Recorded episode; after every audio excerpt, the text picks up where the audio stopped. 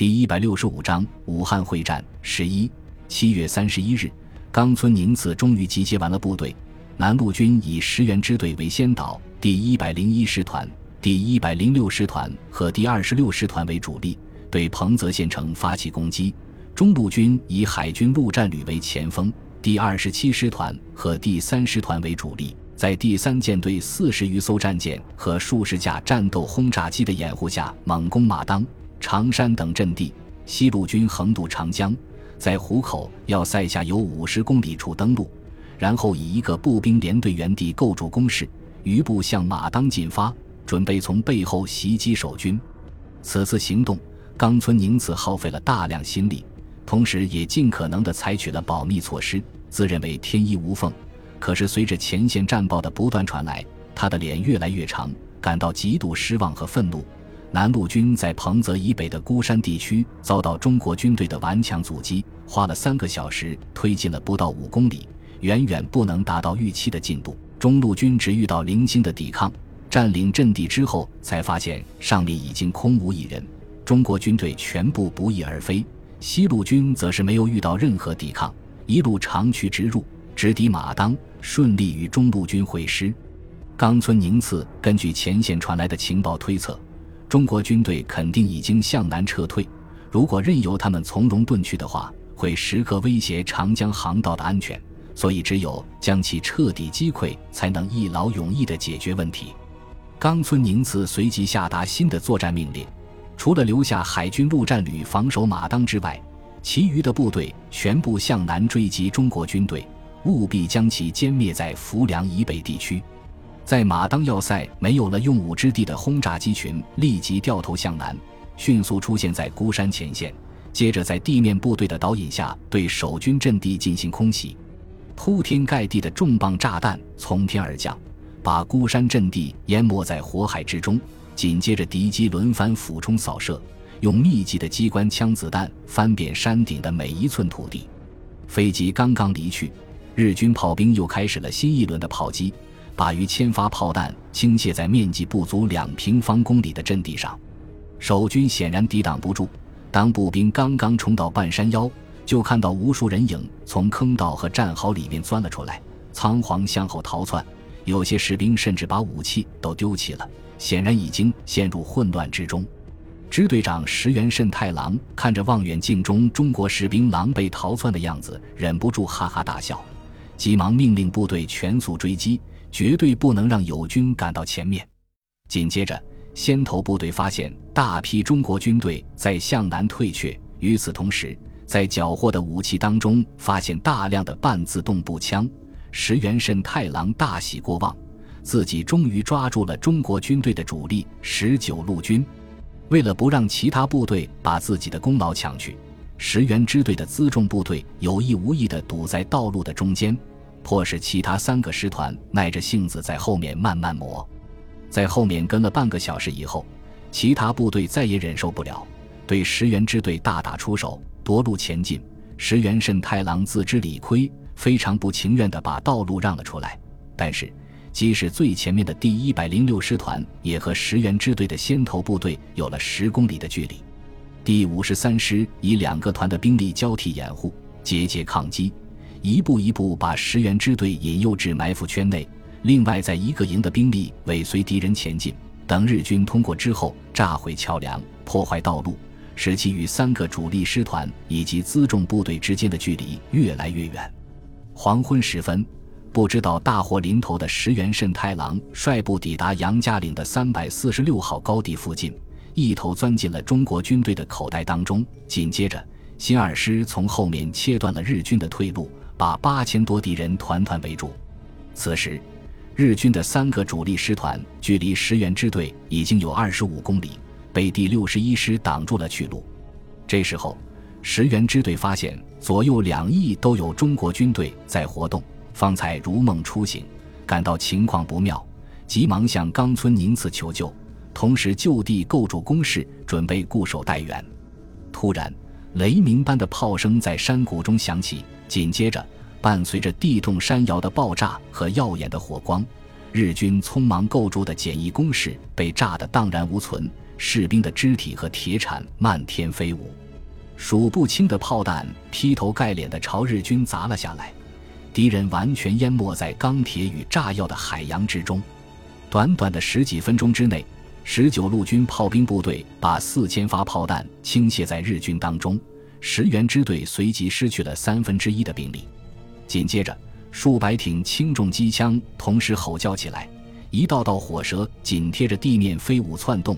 在山野中连结成无数张致命的火网，无情地绞杀网中的鱼儿，然后满山遍野响起了惊天动地的喊杀声，密密麻麻的人影从四面八方汹涌而来，要把日军完全淹没。石原慎太郎就像一条陷入绝境的疯狗，开始疯狂反扑，妄图死中求生。他一边指挥部队全力还击，一边迅速组织起数百人的敢死队。身上裹满了炸药，迎着中国军队冲了上去，用残忍的肉弹攻势遏制住了正面的攻击。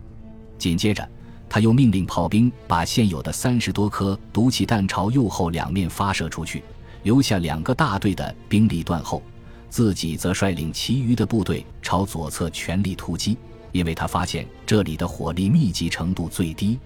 冲在最前面的数十名日军连续引爆身上的爆炸物。硬是用自己的血肉之躯在中国军队中间打开了一道口子，其余的部队端着明晃晃的刺刀，嚎叫着朝山坡上冲过去。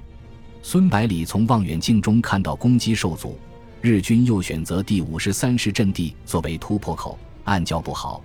第五十三师的大部分部队都是刚刚进入阵地，已经疲惫不堪，再加上武器装备处于劣势，处境不妙。他急忙命令白月海把部队全部撤回阵地布防，只要把日军挡住就是大功一件。然后命令第六十一师一个团增援。第五十三师第三团团长武德厚趴在掩蔽部的窗户旁边，眼睛死死地盯着前面。在数百米外的阵地上面，震耳欲聋的枪炮声混杂在一起，到处是飞沙走石、血雨腥风。敌人的迫击炮和步兵炮好像发了疯一样。没头没脑的不断轰击，完全不怕误伤自己人，也丝毫不吝惜炮弹。而阵地前沿的步兵也在疯狂进攻，像潮水般的蜂拥而来。到了一批又上了一批，很快在阵地前沿堆积起几米厚的尸体。后面的日军干脆就把轻重机枪直接架在尸体上面射击，掩护步兵冲锋。日军当中不时冲出几个绑满炸药的肉弹。迎着密集的弹雨冲过来，侥幸没死的嚎叫着跳入战壕，然后引爆炸药。严密的防线在日军这种疯狂的攻击下迅速出现十几个缺口。看到了希望的敌人更加疯狂，干脆脱掉上衣上来肉搏。守军也纷纷跳出战壕，与日军展开激烈搏斗。数千人在几百米长的阵地上绞杀在一起，喊杀声、枪炮声、惨叫声不绝于耳。一柄刺刀刚刚刺入对方的胸口，一把大刀就把他的头颅割去。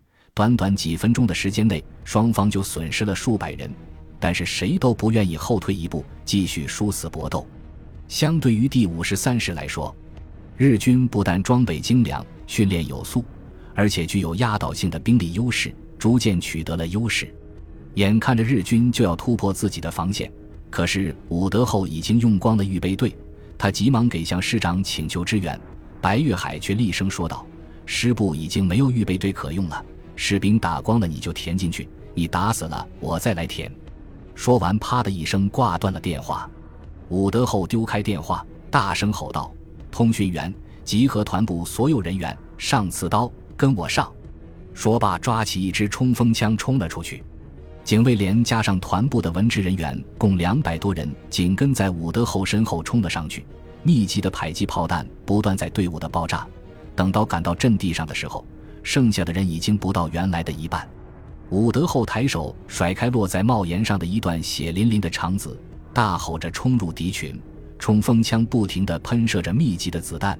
通讯员手持两把驳壳枪，左右开弓，在后面紧紧跟随。以自动武器为主的这股生力军的加入，迅速改变了战场的态势，把日军打得连连倒退。阵地上的战士们士气大振，越战越勇，一鼓作气把日军赶回了山脚下。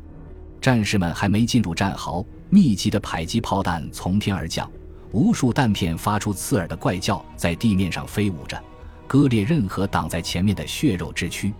伍德后刚刚大喊一声“卧倒”，一发炮弹就在身前几米远的地方爆炸了，巨大的气浪把他掀翻在地，被泥土掩埋起来。烟雾弥漫之中，他听到自己的通讯员大喊：“营长，你还活着吗？”伍德后挣扎着爬了起来，只见通讯员扑在一挺重机枪的后面，向再次冲过来的日军疯狂扫射。密集的弹雨在敌群中飞舞着，带起漫天雪花。突然，一发炮弹在通讯员身后爆炸，后背顿时血肉模糊，枪声也戛然而止。卧倒在地的日军急忙跃起，狂奔而来。伍德厚一个箭步冲了过去，操起机枪就是一顿扫射。最前面的三名日军仿佛断了线的风筝一样向后飘去，一直飞出四五米远才落下。其余的日军已经失去了锐气，掉头跑了回去。负责断后的日军两个大队虽然不断的使用自身战术。但是已经有了准备的攻击部队，直接用炮火把他们又覆盖了一遍，然后迅速冲了上去，把少数还在负隅顽抗的日军一一击毙。中国军队终于收拢绞索，勒紧了石原支队的脖子。此时，聚集在石原慎太郎身边的士兵已经不到百名，其余的不是被分隔包围，就是已经战死。他看到突围无望，而中国军队已经发起了最后的攻击。急忙命令部下全力抵抗，自己则面向东方跪下，解开衬衣，准备切腹自尽。他刚刚用手绢把军刀擦拭干净，对准自己的腹部，突然听见一声大喝，抬头望去，只见一个高大的中国士兵已经站在自己面前，轻蔑的目光仿佛在看着一只待宰的母鸡，一脚就把战刀踢飞，接着寒光一闪，把他的脑袋劈成两半。让他再也无法见到自己的祖先和神明。